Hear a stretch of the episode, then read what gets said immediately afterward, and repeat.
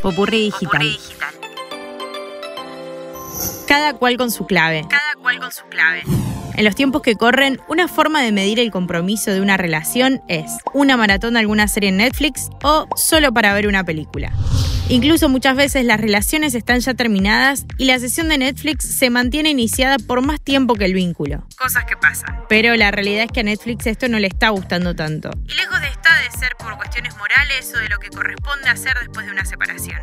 Con el mensaje, si no vives con el dueño de la cuenta, necesitas tu propia cuenta para seguir viendo, están haciendo una prueba para restringir la cantidad de accesos distintos abonando una sola cuenta.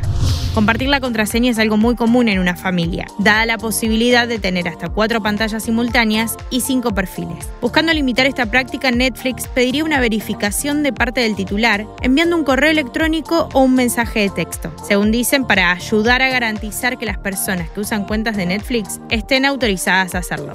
Lo llamativo es que ofrece la opción de verificar más tarde, aunque se desconoce cuántas veces se puede postergar esta acción sin recibir sanciones ni suspensiones. Entonces, lo que vamos a necesitar es que el titular esté atento para pasarnos el código cuando lo reciba. Si usas Spotify probablemente ya te encontraste con un sistema similar. La plataforma de música en streaming incluso solicita la ubicación de los miembros de una suscripción familiar para verificar que viven en el mismo hogar y tienen una misma dirección IP.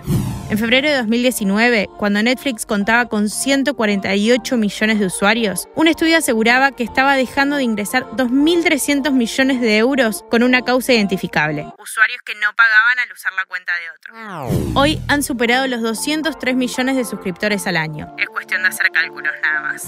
Hay mercados en los que es muy difícil subir precios. Por eso, al restringir el compartir contraseñas, buscan conseguir que más usuarios paguen los precios medios actuales, ya que estimaban que uno de cada cinco usuarios no pagaba. Así que, finalmente, a cuentas claras, Netflix contento. Soy Sofía Yolastra.